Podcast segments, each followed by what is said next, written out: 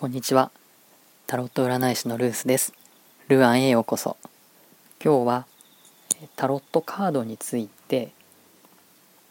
えその簡単な歴史をお話ししたいと思います。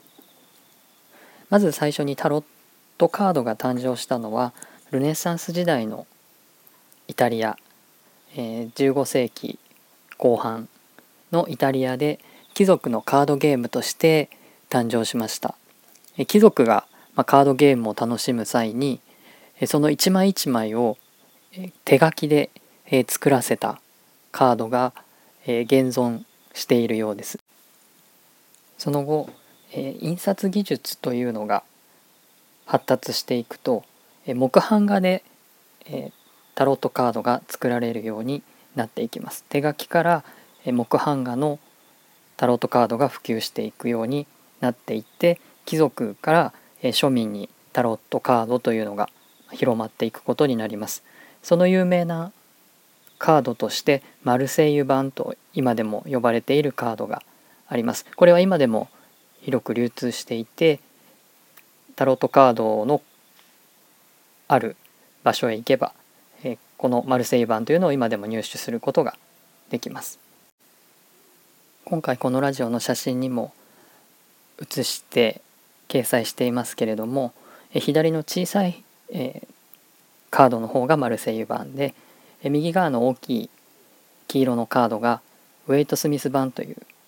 カードです。でこの2つのカードがどのように違うのかということについて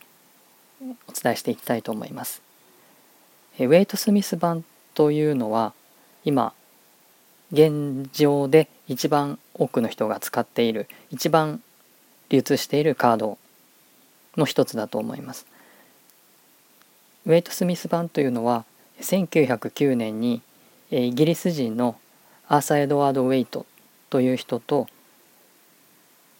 パメラ・コールマン・スミスという画家が共同で作ったカードになります。出版社であるライダー社の名前を取ってライダー版というふうに呼ばれたりしてもいます。でこの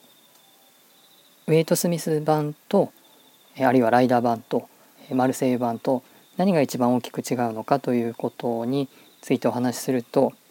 ダイアルカナに絵が描いてあるのは両方共通しているんですけれども大きな違いとしては56枚の小アルカナ一枚一枚にそのカードの持つ背景や意味が絵として表現されているというのがウェイト・スミス版の大きな特徴です。マルセイユ版は何が描かれているかというと一般的なトランプをイメージしていただくといいんですが数字と記号あるいはキングやクイーンなどと記号が組み合わさってその記号の柄が書いてあるそれはマルセイユ版もそれと同じように描かれているんですけれどもウェイト・スミス版は